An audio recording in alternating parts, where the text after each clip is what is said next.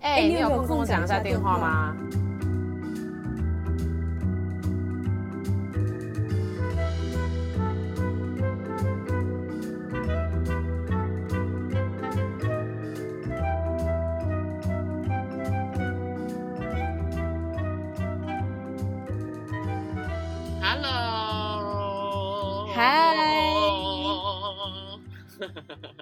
嗨，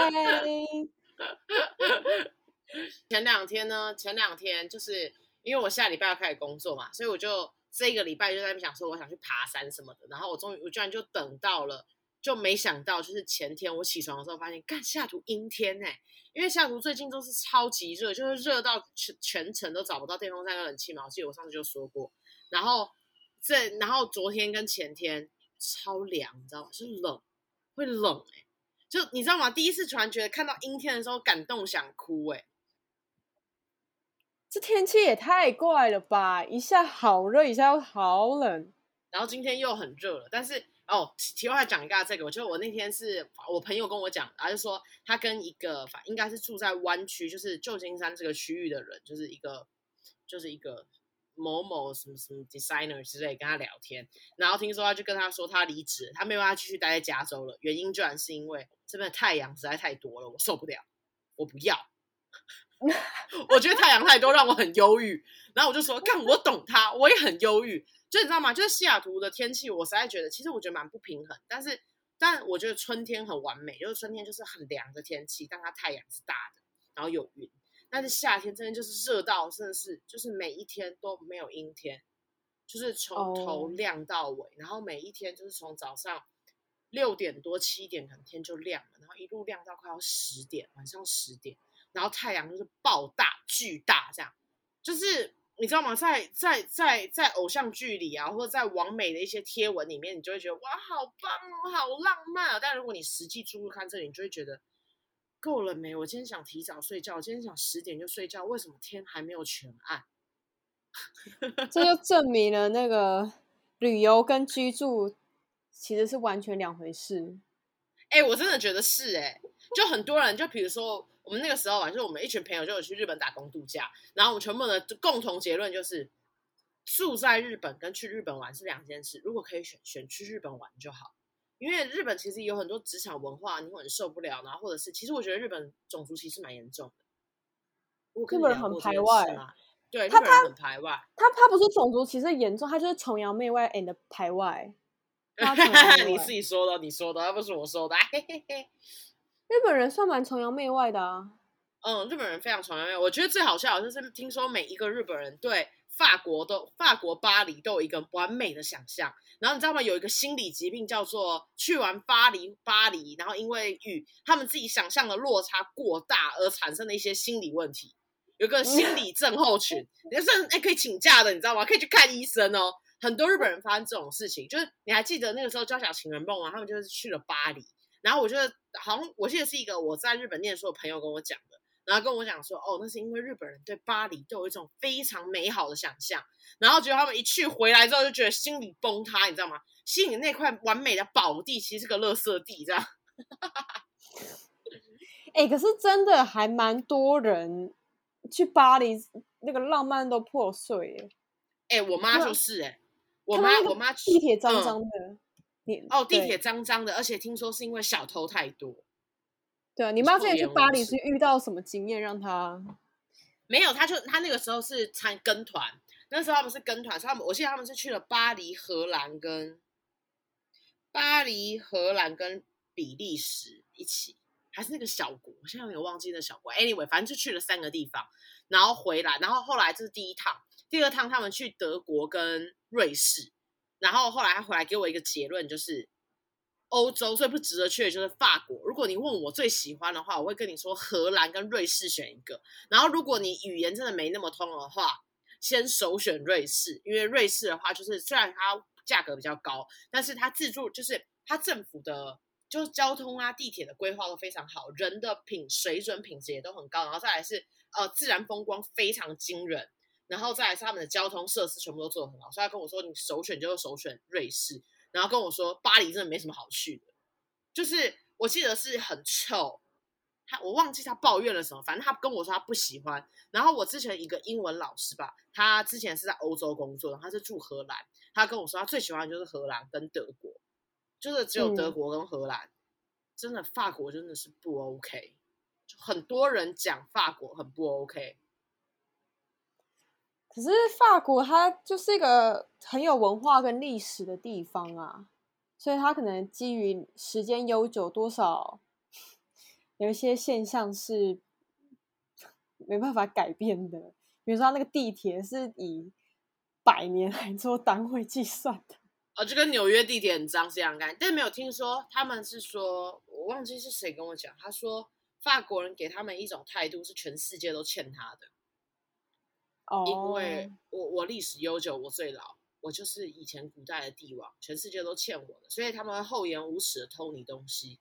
然后你偷了跟他说啊，你在干嘛啊？然后他会就是，嗯，怎么样吗？这样子，我记得忘记谁跟我讲过，我真的记得有人跟我这样讲过。然后我就心想，哇靠，也太厚颜无耻的地方啊！是美国人吗.没有。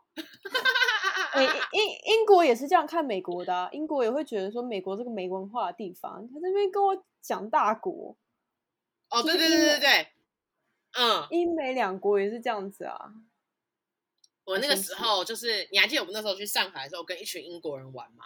然后讲下那个时候的活动。嗯、就那时候我们是呃一群人，就是因为我们是住在那个青年旅馆，然后他们晚上就是青年旅馆晚上不都通常办活动嘛？那天活动就叫 Bar Crawl，然后意思就是说 Bar Crawl 通常是这样子，就是 Bar Crawl，我不知道有没有发对，但反正 Crawl 的意思是爬的意思，所以就是爬酒吧。那意思就是说你会去，你知道一个晚上之内会去不一样的酒吧，然后你在每个酒吧。这个旅行团都会给一个数字，比如说今天第一个酒吧你要喝完一个一一瓶五百五百 CC 的啤酒，到第二个酒吧你要两个 shot，再加一个一个调酒这样，然后第三个的话我们就去夜店，然后我们就进去一个人摆 shot，一人一个 shot 这样子，这样子一路玩。然后呢，我还记得，因为那个时候是租了一个大巴士，因为 hostel 嘛，大巴士，然后那群英国人，我就跟那群英国人坐在一起，我们坐在前方。然后后来就是突然有种在外面，就是你知道我已经上车，但是巴士还是空，我们想在等人，然后结果就就听到了外面突然有个很吵闹的声音，美国人来了，美国人超吵的，就一路上巴士，然后在密室大吼小叫，然后我就我就默默的看到所有英国人还翻白眼，认真无声的一起翻白眼，然后互看。我是认真，如果这边可以，我我真是很就是 podcast，如果可以让我放一些那种小的 gif，这应该就是 podcast 跟 vlog 不好不一样的地方。vlog 的话，我就可以放那个示意图给你们看，真的是全部人无声翻白眼哦。然后后来吧，最好笑，我记得最好笑、最好笑、最好笑，是因为因为巴士上可以点歌，然后大家那个时候已经经过第一个、第二个酒吧就已经嗨了，所以就是已经已经不是嗨，就是已经非常醉了，所以就开始大声吵闹，然后大家在车上点歌。然后一开始就是英国人先放了，英国人放了 Adele 的 Rolling in the Deep，然后、嗯、后来换美国人，你知道他们说他们要放什么吗？我不知道你记不记得他们 Fifth Harmony，他们有一个那个 Work It，嗯，然后我一点那个 Work It，然后开始放，因为你知道美国音乐就是那种哒哒哒哒这样子的音乐，英国人就在齐聚一堂，在一起再翻了一次白眼，超好笑。可是一上他们就会直接讲 American、嗯、这样，哎、欸，那个现实的那个冲击感觉很强烈。平常就是可能听别人讲会觉得说哦，好像可以想象，但你真的本人见证到了这件事情，你当下应该就是觉得哇哦，哇。哦，对，而且我还是唯一，我我我还是我还是一个唯一一个 Asian 在那台车上，然后我就。嗯，interesting，interesting，everything is so interesting。那一晚很开心哎、欸，听起来就是没有我，我到后来有点太呛了。哎，我那时候有跟你讲电话吗？应该是有吧，但你那那几天你都玩的蛮嗨的，所以你可能你没有讲得到非常巨细靡这件事情。哦，但我现在听起来好像其实。蛮蛮开心的啊，真的是蛮刺激的一个夜晚的。哦，我觉得是啊，不得不说，没错，我觉得很刺激，啊、而且我觉得就是第一第一次窥探了美国人跟英国人的情节，你知道吗？嗯，就我一直都听说他们互相讨厌，但他他这样具象化在你面前的时候，我就心想，哇，原来是真的这样哎、欸。嗯，是、是没错。嗯，但但说到这个，就是你最近有一个什么像以前这么开心的一个状态吗？就我我觉得以前大学时期有很多这种很刺激的事情，可是感觉好像出了社会长大之后就很少这种很很刺激的一些事情发生，或是很开心的事情。你最近有吗？就是其实我最近遇到了一些状况，就是我觉得我不知道怎么开心，就是可能在美国吧。我觉得我最近突然体会到一件事，就是这这上这个礼拜发生一些事情，所以让我想了一些事。我突然觉得，在美国没有钱买不到快乐，这边只有用钱买的快乐。比如说，因为你有钱，你可以租车，你可以出去旅行。美国其实土地很大嘛，所以就跟中国一样，你可以去四川，你可以去西安，你可以去青海，就这种感觉。但我问你，如果你没有钱，你可以干嘛？没办法，你可能连你可能选连选一个你喜欢的公寓，你可能都做不到。你可能去随意随性的想要去吃鼎泰丰，你可能都吃不到。妈的，鼎泰丰在美国真的很贵。然后，所以我就我就我其实觉得我在美国之后，我就会觉得，其实这是这个这个社会，美国社会让让人很尴尬。就我我其实我我我觉得我一直都有在跟我男朋友聊这件事。我说我觉得美国的社会真的就是有一个弊端，就是说老实的，我知道你们不想承认，但你们真的就是没文化。没文化不在于你们有多长的历史，而在于说你们很少除了物质之外的快乐可以去追寻。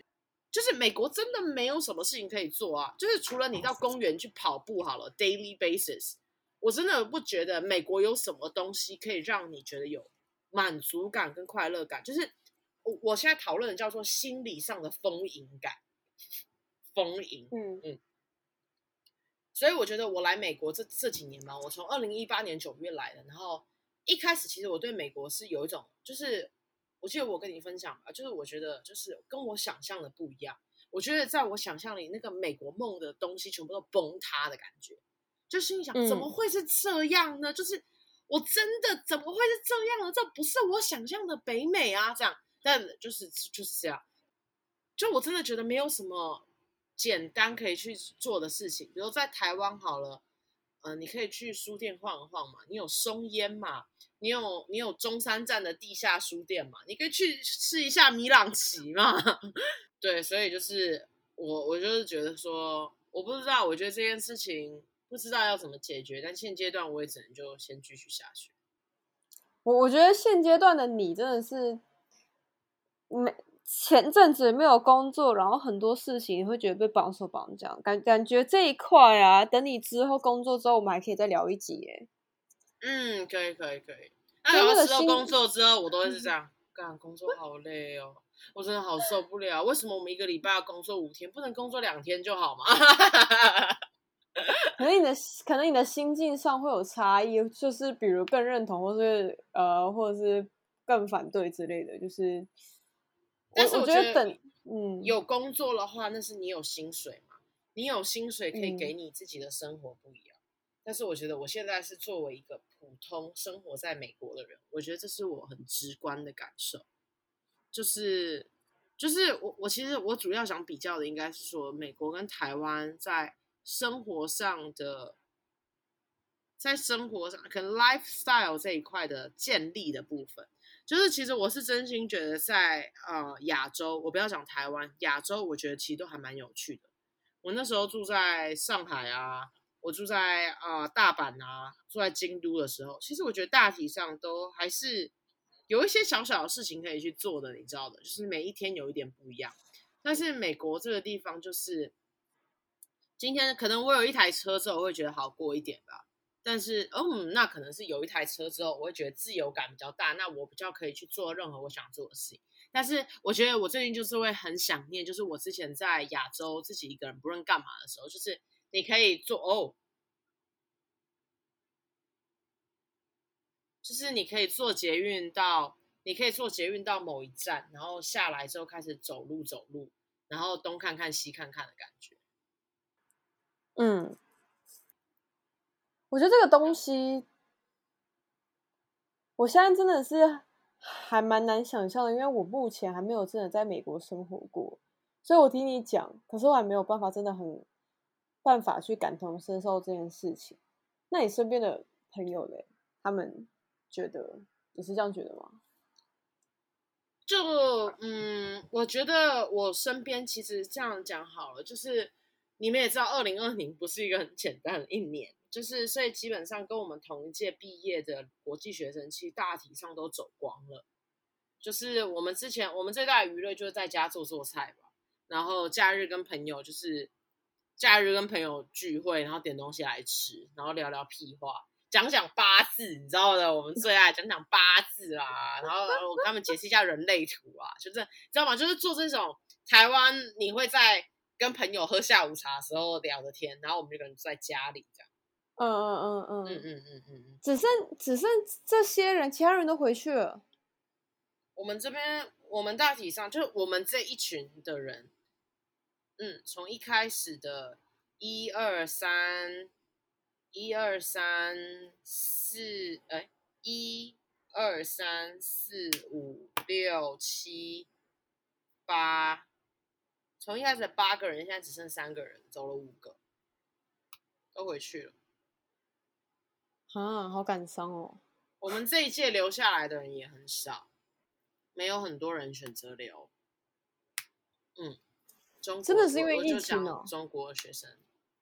哦，oh. 疫情的关系真的比较难找工作。然后当你找工作的时间长了，就是我我那个时候是因为你会觉得哦，我是有男朋友嘛，所以就我男朋友在这，我也好像只能就先留着嘛，所以我就会比较奋力找这样。然后也不是奋力找，意思就是说我也就找不到，我也会撑着，因为反正我男朋友在这。但是大体上，如果你在这边是、嗯、你在这边是没有，就是可能没有男朋友啊，或者是没有。家人啊，其实很多人就会离开，不然很多人其实也就会搬离西雅图，因为你你你，因为你毕业之后是可以全美开始找工作，你可能想要去纽约，你可以搬去纽约啊；你想要去洛杉矶，可以搬去洛杉矶啊。如果你工作在湾区，你就会去湾区啊，这样。好像可以理解，就是没有一个牵挂啦，所以基本上想要去哪就去哪，嗯、然后如果真的要离开那个地方，也不会到这么舍不得。嗯嗯嗯嗯嗯。嗯就像我那个时候离开北京，也是觉得说，好像没有什么一定要非留不可的理由。你说北京吗？对啊。其实我我好像没跟你聊过，呃，你什么时候真的下定决心，就是我不留北京了，我我不留，我不留在呃中国发展。对，我记得我好像没有跟你聊过这个。其实不太一样啊，因为美国的话就是进去比较难这件事情啊。但是可能北向去去北京，如果你要去，你随时都可以去啊。那所以对我而言，不存在什么决定去留这件事情，就是跟你比起来，因为你如果离开美国，很有可能意味着永远没办法再回来。但但不是绝对啊，就是很有可能是这个样子。会回来理由就只有一种嘛，就你结婚，不然你也不会回来啊。或者是什么公司外派，但就是。跟北京的情况不太一样，因为可能去北京不用搞一堆很复杂的签证或者是什么事情，台胞证一半够之类的。然后外加我那个时候论文刚好也是要回来台湾用，然后我又会觉得说，可能我自己在、嗯、我自己没有工作经验，然后我也没有一个背景，嗯、那我就会觉得说，有学历的情况之下，我在一个异地找工作，我会觉得是更难的一个情况。对啊，然后就是我我会觉得，就是北京的房租很高，然后他们的薪资水平也没有到说可能，嗯，好到极限这种。然后我就会觉得说，那我的人生规划就是，我希望我自己可以至少先累积工作经验。那嗯，工作经验。在哪里累积对我而言没差，刚好因为疫情，我就回来，就是就在台湾，然后就就没想太多，就顺着自然走，然后也是差不多那个时候，我去年之类的，就是认识我，我就是老曹这样，然后、嗯、我就觉得说，至少在这边有一个依靠，是有一个人啦，嗯、对啊，嗯，可以体验看看，因为毕竟流浪的日子，感觉对我们而言比较算是常态。嗯嗯嗯嗯嗯嗯嗯。在我们这边讲，我不要觉得我们两个是浪女，我们的流浪，我们的只是就是一个人自己生活哈，我们我们完全不接触那种复杂的那种呃那种那种那种男女关系啊、人际关系啊，或你们想象的那种炮友关系是不存在，我们两个没有，非常的干净。就是，但是像那个，对啊，就像我那时候跟你也常常说，就是我觉得我好像没有办法在一个地方待很久。就是你可能也是，比如说你在西雅图，嗯、你说不定待了两三年，你也会想要离开。可能我跟艾瑞的性格就是很享受这种飘渺的感觉。有哎，我我最近团队我自己有一个新的体悟，就是我觉得我不是喜欢流浪而流浪，我只是觉得我很喜欢人生有新鲜的东西。就我是第一次发现了这件事情。但是如果今天，而且我觉得我的个性是这样哦，我真的觉得是很复杂的事情。就是我觉得如果待在一个地方久了，我会失去那个想要去探索的心，然后我就会呈现一个很懒散的状态，你懂吗？比如说明明假日你就是可以去哪里走走，但我就觉得啊好累哦，算了，待在家里好了。我是这种人。然后像我现在来美国，我也会觉得啊好麻烦哦，这样子那是要打 Uber 去还是怎样？要租那个共用车去还是怎样啊？反正干脆留在家就好了。你懂吗？我我是这种类型哎，然后我就心想，那我留在家看看 YouTube 影片啊，不然下去不见身房嘛，要、啊、不然就在外面走一走，买个真奶来喝，再回家躺着在沙发上，不是一下时间就过了吗？哈哈，我就会这样讲哎，就我是这样子的。呃、但是如果今天，比如说我那时候打工度假，我还记得你那时候跟我讲说，呃，我去日本打工度假的那段时间，是你觉得你觉得我最开心的时间，就是。我是那种真的假日啊，我就是会出去外面这样晃晃，就我会整个去南波，然后这样自己这样一直走，一直走，然后东吃吃西吃吃，每一间店都给他进去看一下，这样。嗯，然后但是我就是觉得，我觉得我在一个地方待久了之后，我就会遗失那个心。但你所以这样，我就只能找一个很爱到外面这样走走走走看看的另外一半，比如说我男朋友那种每一天就这样。耶，听说西边有一间很酷的日式三明治，你要不要去呀？但是只能很早，那你要早起一点哦。然后我就这样干，我不要，好远哦。没关系啊，它会很好吃啊。就这样，他就是这样一直的睡游睡，大概二十四小时之后，隔天就还是会被闹钟响起，我就还是会去。哎、欸，你你男友真的是对生活算是还蛮。会主动抓乐趣的，没有吧？那是因为他之前也单身很久啊，因为很少有觉得有有人可以跟他去做他想做的事，所以他就，我就，我就，我说我，我一直跟他讲，我说我觉得我是你狗，所以就只是拖着我走。不是啊，因为很少有男生会主动找餐厅，然后揪你有趣的，这很可贵耶。哦，喜欢的话就找天秤座男生，我觉得他们全部人都是那种人。他们很在意生活，那你要小心哦。这种人在一起会很累哦，因为他每一天他很在乎仪式感哦。就比如说睡前，你们如果要有什么浪漫时间，他想想要点蜡烛，所以他出门会想要去看那种好的蜡烛。嗯，听起来还不错啊。那你的那种情人节或是生日，感觉也蛮仪式的吧？哦，对了，我是觉得还蛮开心的啦。但是但但但是就是说，有时候你就会觉得你太多了，你知道？毕竟我上身还是摩羯座，你就会觉得。我记得我那个时候高中的时候有认识一个学家，讲的就很经典哦。他说：“浪漫就是浪费钱。”因为我我男友跟艾瑞就是一样有摩羯这个特质。所以就是觉得我们好好过生活就好，没必要弄一些那样嘻哈，是不是这样？我我非常可以懂，就是为什么艾瑞的务实面，然后我也很羡慕她男友这样。是，你知道，就是有一次，嗯，他送我礼物，他觉得他送了一个超不错的，听着他满就是满心期待，他要送我一个很不错的礼物。嗯嗯，然后呢？然后他送了我一个，就是因为他知道我会惊动，他就送我那种保温的那种，就是类类似热水袋。但那个热水袋的图案是有点可爱，他知道我喜欢猫，就送我一个猫形状的热水袋。就就是第一个论可爱，它也比比不上可爱；论实用，因为它那个形状太怪了，也没有办法真的多实用，就是一个非常鸡肋的东西。但是它对它 对他而言，就是他定义的很不错。因为说真的，就是他可能会觉得啊，又实用又可爱，你又喜欢猫。没对，没错吧？是吧？可是对女生而言是三，就是三条线。然后有一次，我就说，呃，我可能家里面可能那个灯什么暗啊之类的，我可能晚上睡觉会有点害怕。他就送了我一个夜灯，嗯、然后那个夜灯里面住着一只猫，然后是什么？他就说，哎而且这个就是它这个插电，然后什么很省电什么之类的。靠，它那个很快就不亮了。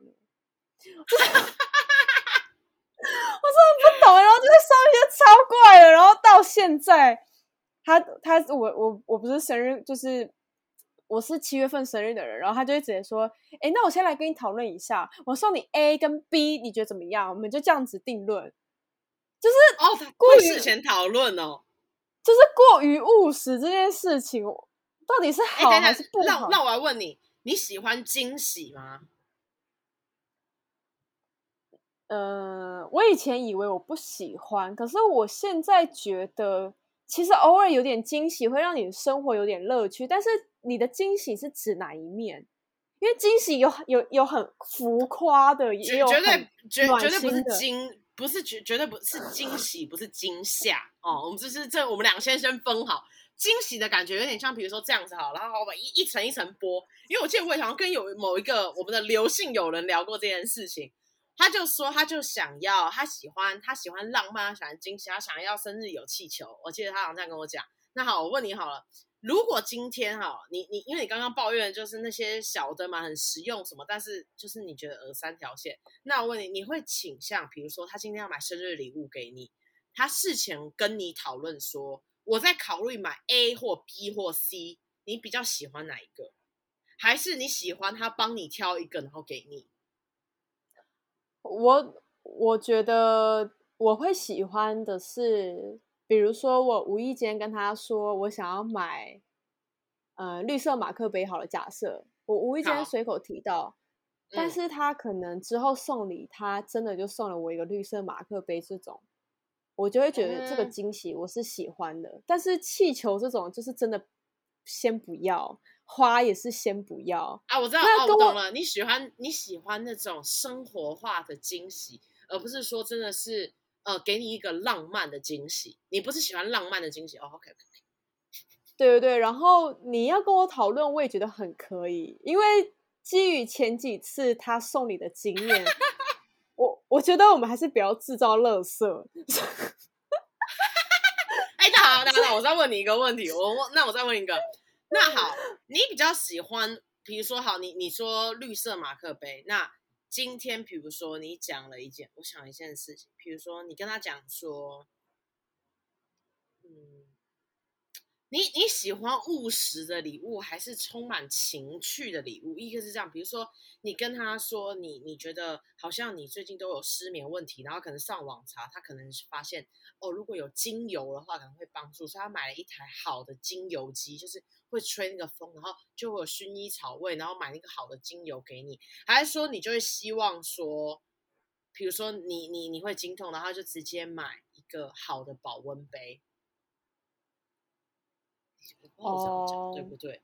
你喜欢我，我不知道我要这样怎么举例，因为我觉得有些女生倾向，就是我觉得是，就是，哦，oh, 我理解你的意思。这个问题，我不知道，我不知道。像生日的话，生日的话，我就直接跟他讲说，我目前的 iPhone 电池好像已经很老旧了，不然生日也可以考虑送我一个 iPhone 换电池的服务啦。我觉得我可以接受。这个这个举例。有够务实吗？那我问你，他如果最后买了一支新的 iPhone 给你，你收吗？我不会收啊。就是第一个是我觉得那个价钱太贵了，我自己收了我也很尴尬啊，因为代表我之后回礼也要回类似等级的啊。哎、欸，那我也是在想这个，这个很可怕。对啊，那那你当然是要送我经济能力可以负担的。那换 iPhone 电池这个东西很去原厂换，那个价格是不错的，然后又会给我感觉就是不是那种什么盗版电池，感觉又是好的。对啊，那那那这样子我就觉得很 OK，或者是可能会讨论说，那还是我最近觉得说我的厨具受限，还是你要送厨具啊之类的。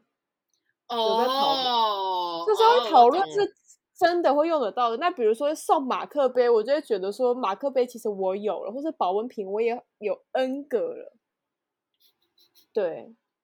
这种、就是、我记得我也送过你，我是送过你保温瓶啊、嗯、？Hydro Flask 那个粉红色那一支。你对啊，你送我那个，我到现在还在用啊。哎、欸，它它的它它那一支的保温效果真的很好、欸，哎，你有这样的感觉吗？我自己用是我自己有这个感觉，就我真的觉得那。我觉得我觉得还还还蛮不还蛮不错的，真的是还蛮不错的，对啊。所以就是还有一点，我觉得送礼还有一点是，有时候你不要因为那个女生喜欢什么。东西就算我怎么讲呢？假设 Ari 他是一个喜欢文具的，好了，Ari 是喜欢文具的，嗯，嗯，那你就不要轻易送他文具。如果你真的要送他文具，你要去问他你到底想要什么文具？为什么呢？因为艾瑞他喜欢文具，代表他对文具有很多研究跟了解。那你一个、嗯、你一个没有研究跟你，一个没有研究跟了解的人，你因为他的喜好去送这个东西，你很容易踩雷，真的。而且我跟你讲，来这边如果男性很容易告诉你们一件事，绝对不要尊敬。比如说好了，拿我的例子，我的男朋友就是非对这种事情非常了解，他知道我太喜欢香氛产品，但是他没有办法理，他不知道怎么去选女性的香氛，所以他说他如果他只要送，他只会去送 specific 我讲过我喜欢的牌子，比如说我非常喜欢 Aesop，他就会去送 Aesop 的东西，不然他绝对不会去买给我。嗯因为他说，我不想让你觉得我是一个很没有 sense 的人。男性观众请这，男性听众请在那边注意，不要去送女生太了解、太喜欢的东西，除非你真的知道她就是那个牌子的什么东西，她都收，不然就是真的不要。真的，真的，因为他会喜欢的东西，代表他在这个东西已经类似专家等级了，所以你这种很容易踩雷。真的，请谨慎，要么就送他完全不理解的，嗯、或者是我，我觉得还有那个原因，是因为如果一个女生很喜欢这个东西，她一定是因为她有独特，呃，她一定有非常，她有非常 specific 的 preference，对，对，就是，所以她已经有既定她喜欢的一个状、嗯、一个类型跟 style，所以真的就是不用，比如说香水好了。他就喜欢那种中性香，uh -huh. 你就不要送他花香，所以干脆不要送他香水。因为如果你分辨不出来什么叫木质调，什么叫中性香的话，那就干脆不要送。所以说说到送气球，送气球那个他都提出来，代表他有研究。男生也要做好功课，不要送卡通气球，人家说不定要的是。正常气球啊，然后会弹起来的，而不是那种什么卡通气球，还是什么很无聊的气球什么的。这个这个都哲学啊，就是送礼送礼真的是很考验品味，真的。而且，哎，我想问一个问题，因为在美国呢，其实很少人买呃干燥花，但我知道在台湾非常非常的热门。嗯，你有身边女生朋友是喜欢收干燥花的吗？呃，我想一下，我觉得我朋友都没有哎、欸。嗯，我妈个人很爱干燥花啦，但是我身边的朋友没有。嗯，可能我朋友的类型普遍偏向单身，and 没有真的很多对象送他礼物，所以不好说。哎、欸，等等等，我想问一下，我记得我们俩以前都说过，我们不喜欢收礼物，但是我真的谈感情之后，我发现我蛮喜欢收礼物的。我觉得我是喜欢那种收到他记得，对，有他记得我的话的那种感觉。嗯嗯，就是我会觉得这个还蛮贴心吧，但我我也不是那种会去要礼物的人，只是你在。记得我的话，然后给我这些东西的时候，可以感受到你有在乎我的那个心意，会觉得很感动啦。嗯嗯，可是我我觉得我跟 Ari 不喜欢收礼物，是不喜欢收那种真的很不熟的人，然后送你一个可能比较贵的，还是一个礼物，就是这种真的很不熟的收他礼物，会觉得说有点有不好意思。就是怎么讲？就是我觉得送礼物这件事情是一个很大很大的哲学。就是我我有哎，我是不是有跟你讲，我的无性友人是号称最会送礼物的高手？他告诉我，送礼物要送到怎么样叫很厉害。就是说，你要去买一个东西，那个人觉得很实用，但是那个价钱他好像又觉得啊，好像没那个必要。那个就会是最好的礼物。比如说，我那个朋友送了我 Aesop 的洗手乳，洗手、嗯、就是今天洗手这个洗手乳、洗手巾这种东西，你可以在很多地方都买得到，你有非常多的牌子。但是如果今天，比如说我很喜欢，我个人就反正我是直接铺路，反正我就是个很喜欢香氛的人，然后他就会跟我说，那我就选一个你最喜欢的牌子，然后送你这东西，就是那一种。我觉得你会自己花钱去买 Aesop 的洗头发或洗身体，但我觉得你不会去买洗手，因为你会觉得，咦，这好像有点太夸张，就是有一点太夸张。嗯、那这就会是很适合拿来送礼物，因为你应该知道他绝对用得到，但他可能不会去花那个钱。他就说那种东西就拿来送礼物。哎、嗯，我最近的送礼的心态也是这样，所以我前阵子送我朋友也是送那一排的洗手乳。嗯，而且现在洗手乳，因为大家都要，嗯、现在有疫情的关系，每个人都要用。对，就是这个真的是带那个，如果有男男性听众或者是女性听众要送礼，感觉也可以。哦，而且他们的包装很漂亮，哎，这边真的没有叶配，他们不是我们干妈或干爸。但是，嗯、呃，这个就是要看人啊，也有一些女生是真的很喜欢很浮夸很的东西啊，就是比如说指定我要什么什么鞋子或者是包包什么的，就是看人啦。啊，现在还有，嗯、现在还会，但是我觉得去要求礼物这件事情，我还真做不到。不是啊，像比如说像我二姐，她跟她男朋友在一起就是五年之类的了。他们之间的那个送礼，就是会直接说：“哎、欸，那这个生日就送这个好了，就是拿直接拿出那就送这个好了，这样。”哦，可以很明确的讲啦，对啊。然后如果像我二姐，如果她收到那种吸收乳或是手机电池，我觉得她应该是会爆炸，她就会觉得说：“我这个我自己就可以去买了，OK？” 哦。对啊，所以就就就是还是要可能去了解要送礼物的那个对象，他的性格是什么啦，或他怎么想这样子。对对对对对对对。不过我觉得有个最大宗的核心概念就是，女生是真的还蛮喜欢有人把她说的话记在心里啦，不管是男朋友或是朋友啦。我觉得这种。对啊，人与人之间的关系都是这样啊。只要我感觉到你有在在在乎我，每个人都是喜欢的吧？对啊，所以我觉得被记得的感受是非常好的。嗯，就是我记得我，所以就是回到那个无最会送礼物的无性友人，他也是非常会做惊喜的人。然后我还记得我那时候就是刚开始的第一份工作嘛，然后那一天我心情非常不好。就是我会觉得说，就我不太懂为什么大家一直在加班，然后那天还明明都大家都已经要下班，然后被叫回来，然后主任在那边讲一些很靠腰的那种说辞，就是说我们大家一起把这件事情做好，好不好？那我们大家都一起留下来，这样，然后全部人就是在那边也不讲话，然后就一副想走但是不讲走这样，然后就大家拖在那里，后来我就忍不住我说，好，那现在就全部人把它全部做完，然后大家一起赶快走，可以吗？因为我跟朋友有约。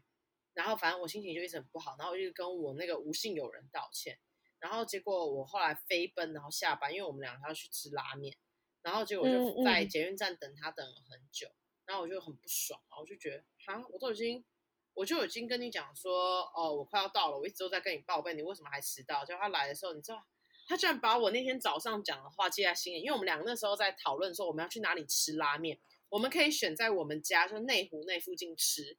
或者我就说，我其实非常喜欢呃，可能是想吃一兰还是什么之类，然后就说那不然我们去市政府，但就是因为我加班的关系，我可能没办法去市政府。你知道他做了什么事吗？